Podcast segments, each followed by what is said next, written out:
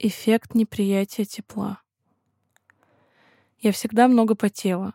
От нервов, от тепла, от тренировок.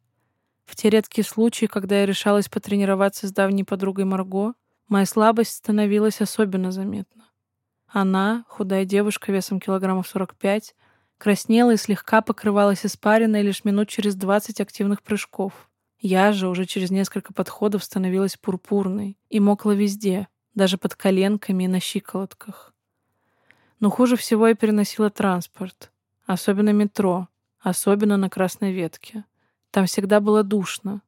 Момент облегчения наступал лишь на остановках, когда открывались двери, а потом вагон трогался, и из открытых окон немного дуло. Все остальное время я потела и чувствовала себя свиньей. Я смотрела на остальных пассажиров. Лбы большинства из них были абсолютно сухими. Я не понимала, как они сохраняют самообладание в такой жаре. Потом мне на глаза попадался какой-нибудь взбитый мужичок, покрытый испариной и страдающий не меньше меня, и я немного успокаивалась.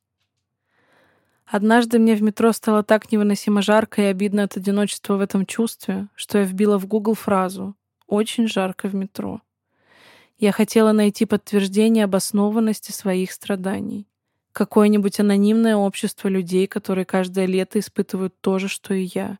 Форум страдающих толстяков с проблемой потения и стыда. Ничего подобного я не нашла, но узнала, что вагоны «Русич», которые ездили по моей солнцевской ветке, изначально делались для эксплуатации на открытом воздухе. Потом очередной подряд пошел не по плану, вагоны переориентировали на метро, и в подземке система вентиляции совсем не справлялась. Мне стало немного легче. Думаю, это работало так.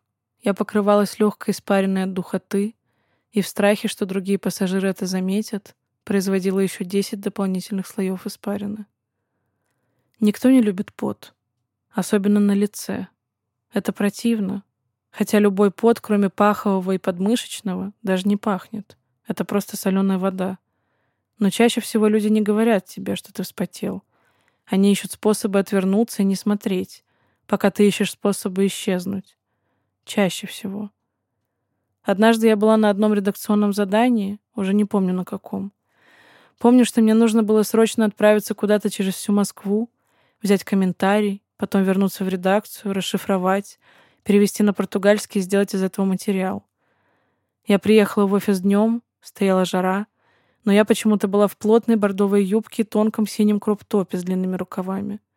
Кажется, представительной одежды легче у меня не было, потому что это случилось как раз в тот период, когда я отказывалась признавать случившийся со мной набор веса и по старинке держала в гардеробе неподходящую для меня летнюю одежду маленьких размеров. Когда я встала у своего рабочего места, чтобы разложить на столе ноутбук, диктофон, камеру и блокнот, мой руководитель засмеялся у меня за спиной — а его лучшая подруга и по совместительству моя любовница подхватила этот смех.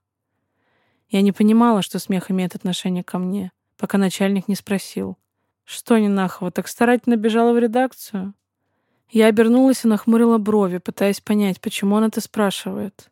Липкое сознание уже бежало по позвоночнику к моей шее, приподнимая волосы на теле. Тогда он подошел и насмешливо указал на мою юбку.